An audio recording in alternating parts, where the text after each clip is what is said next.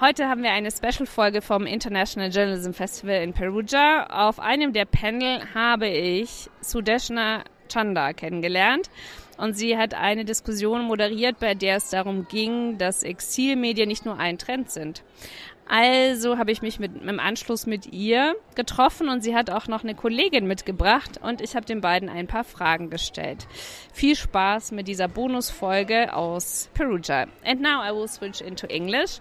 So we are starting with Sudeshna. And would you be so kind to introduce yourself? Hello, I am Sudeshna. I'm from India. I currently work in the Netherlands for an exiled media outlet as the program officer and marketing manager. I am interested in understanding the impact that exiled media has on the world because I've like I've always been interested in journalism and what it means for a democratic world. Um, and the exile media landscape is a completely new space for me, but also that much more impactful when it comes to journalism. And I'm also very interested in media innovation, like journalism, newsroom innovation. So that's that's also the the hat that I put on when I walk into my office every day, and I try to understand how, despite being in exile and despite being in in an in a foreign setting, so to say how can you still be innovative uh, to reach audiences that are far from you? How can you still be innovative to create impact especially in environments where this impact is is absolutely needed? This is also the reason why you're here in Perugia because it's here all about innovation and journalism. So uh, Cinthia would you like to introduce yourself Hi, I'm Cinthia Membreño. I come from Nicaragua uh, in Central America. I work in um, in Confidencial, an independent news media outlet that has been around for 27 years. And I joined the team uh, eight years ago as a reporter and then I did journalism for four years, talking to people. I love to get to know the stories of women and men who were going through different situations, politically, economically, um, or any other aspect of, for example, entrepreneurship, just to report stories. I love that.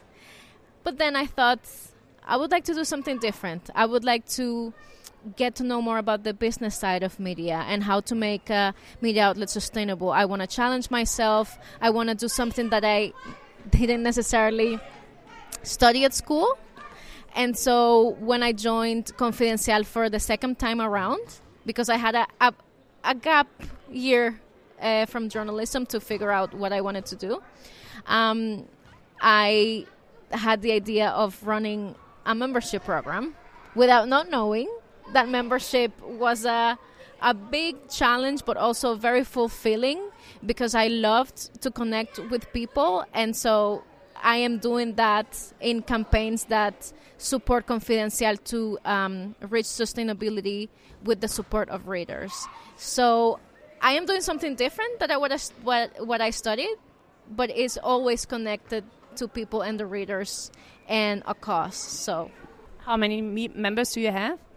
We right now have um, about 600 uh, members, paying members and non paying members.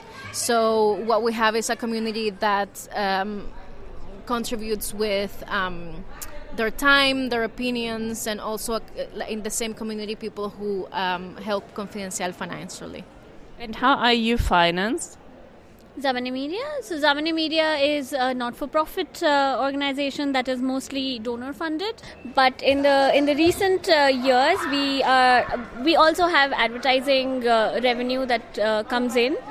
Um, but we're also looking at reader funding, and that's actually how I met Cinthia because I found out that Cinthia was doing some amazing work related to membership at Confidencial. And at this uh, around this time, I was researching on membership models, but there wasn't anything that I felt I could replicate for an exile media outlet. And then I met uh, Cinthia. So currently, we're also experimenting with reader revenue. We're not doing a membership model yet, but we're trying out different uh, donation and support support methods that do not require audiences to share any any identifiable uh, identifiable information because also in our case uh, and I suppose it's it's quite similar to Nicaragua. Um, Zamaneh Media is is censored in Iran, and therefore it is it is a security issue for us to have registered members because then they would have to share information with us about themselves that we would rather not have at least at the moment till we figure out how to do it better. So for now, we're looking at anonymous uh, reader revenue met- methods. I'm experimenting with them.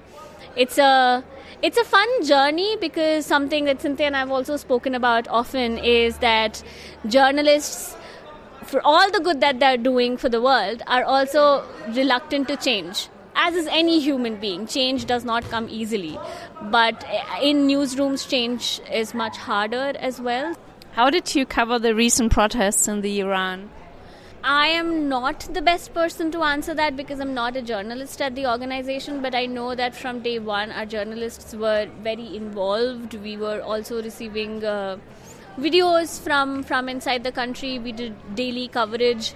Something that Zamaneh Media is moving towards is uh, analytical news and not just daily news coverage.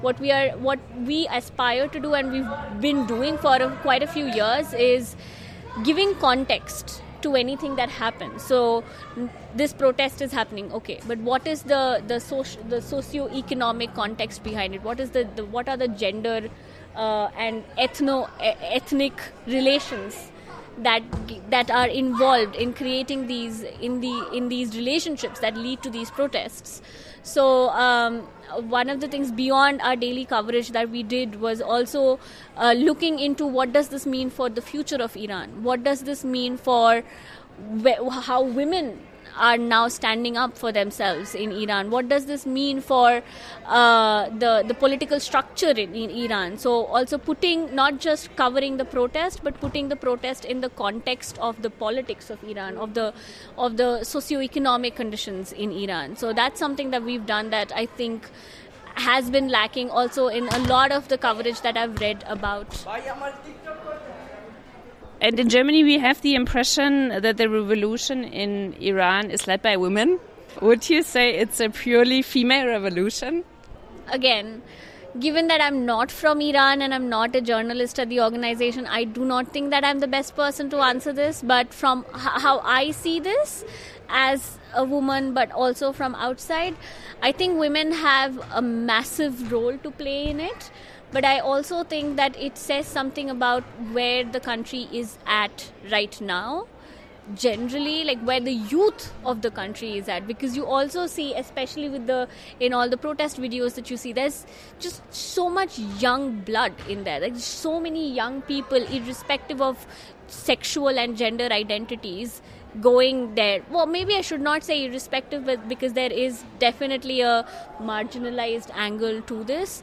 But just the the the sheer amount of young people even minors and that that's also why you you we've read a lot about minors like people under the age of 18 who've who've been killed in the protest. But the fact that young people under the age of 18 have gone out also says something about the the political awareness of the generation of Iran right now beyond the, the, the women of Iran, I think. So there is definitely a massive uh, female uh, female led or a, a woman angle to it, but I also think there's a youth angle to it that is often not looked at.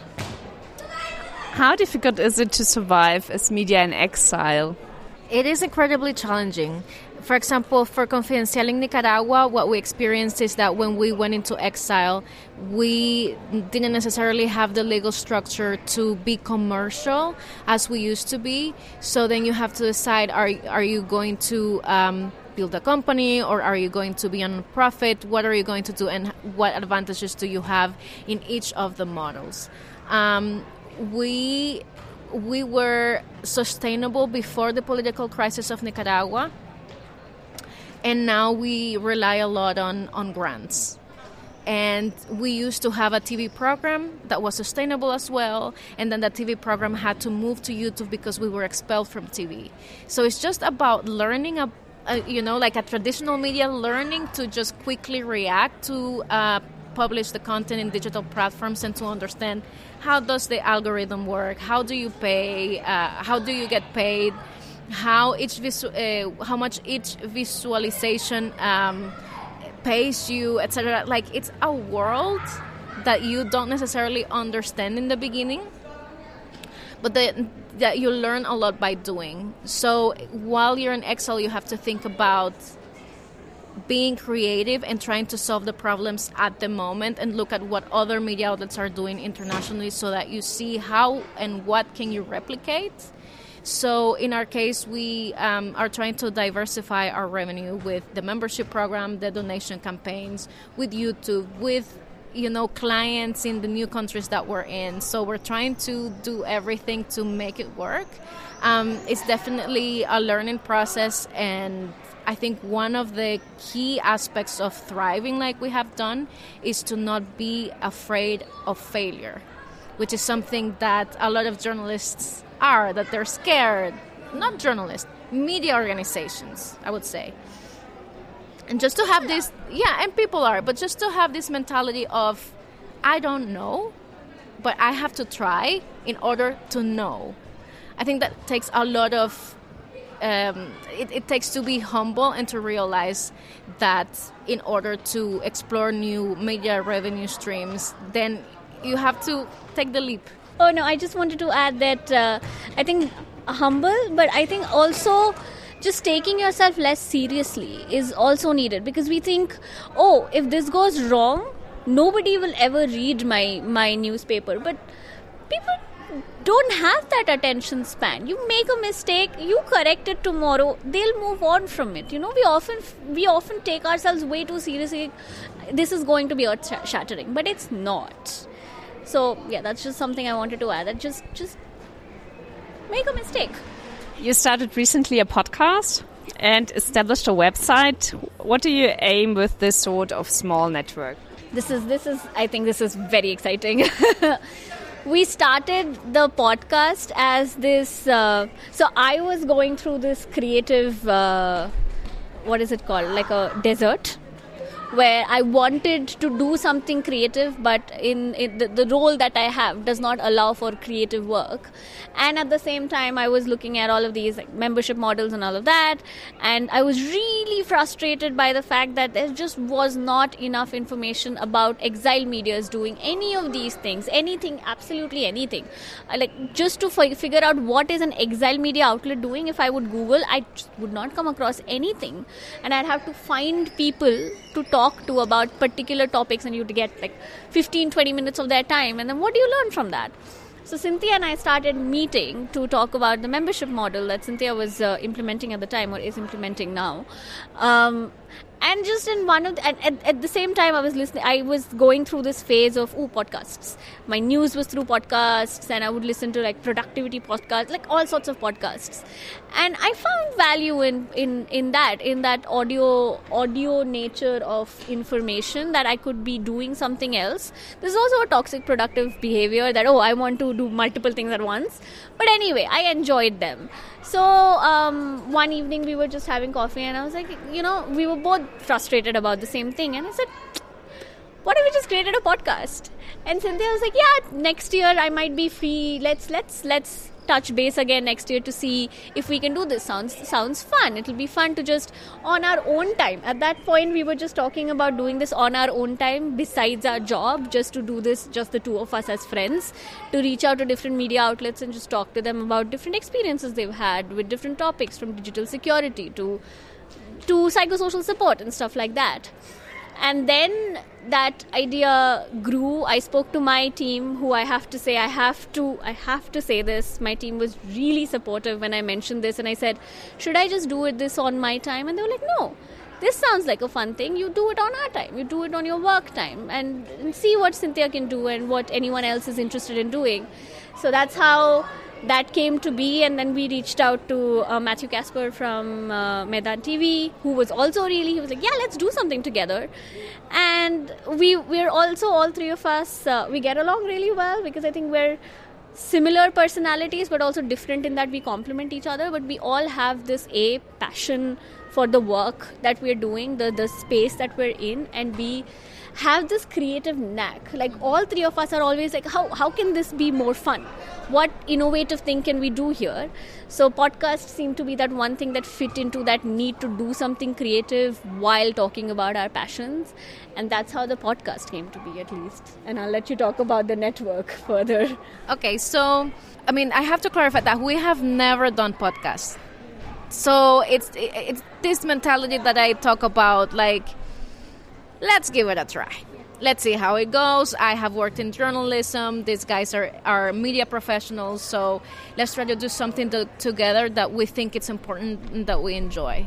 So, out of the conversation of the podcast, I think at some point there, there was a point in which, which we said we don't not only need the podcast to share this information, how about we make some sort of network organization? We we really i mean it was just brainstorming. We said if we try to to organize something so that we can share all the information that we have to other people who are going through the same situation as us and that maybe don't know where to to get ideas just to get inspired sometimes you have you want to get inspired. Sometimes you want to find solutions. Sometimes it's like if you need to write an article, you read a book to get inspired. So, like the podcast and the organization is a, a safe space that we want to create to people, to talk to people and try to um, provide them with tips or, or just the anecdote. Look, I went through this maybe there's a way in which you can do it faster because I already know a lot of tips that you can that you can uh, apply even if you go to the same country for example like Nicaraguan media outlets or if like how did uh, Radio Zamaneh uh, you know um, won the battle against uh, internet internet censorship.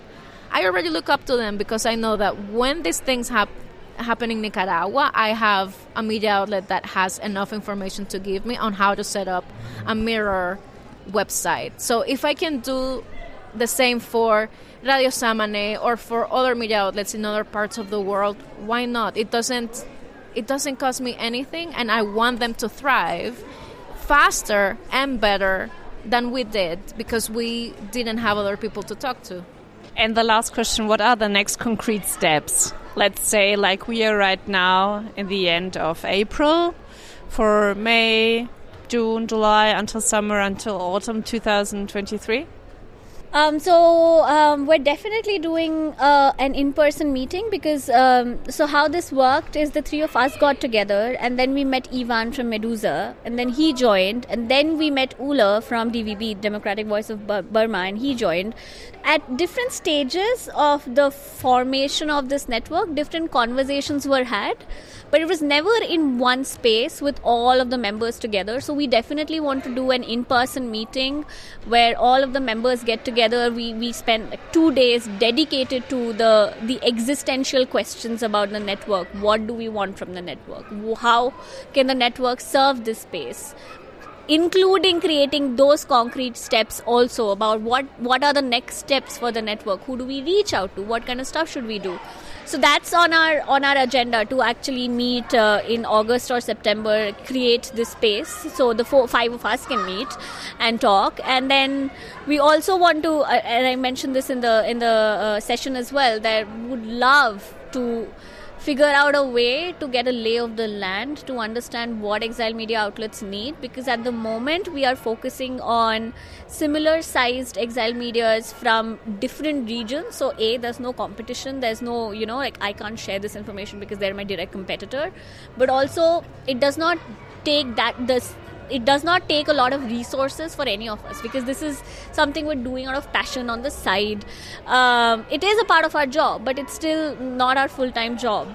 So if the, the, the concern that we have at the moment is is if we expand too quickly, this will get out of hand it will lose its value and it is a gr- grassroots thing for us we do want it to be completely value driven and mission driven that is coming from the network so at the moment what we want to do is see what other similar networks uh, uh, organizations are out there but also dissimilar organizations up and uh, I shouldn't say up and coming, but uh, media outlets that are going into exile or are currently in exile but don't know where to move to, what country to move to, what is a good space for uh, them to be at. So, get a sense of all of that so we can then determine how Nemo can can actually benefit the this because what we don't want is for the five of us to dictate what exile media needs because that is exactly what we're trying to avoid like one one major corporation or one donor deciding this is the need for now how do we fix it so we do want to understand what is needed thank you very much Sudeshna, Cinthia, for your time. Thank you, Paulina. Thank, Thank you, you for much having for, us. Yes. yes. We really appreciate this.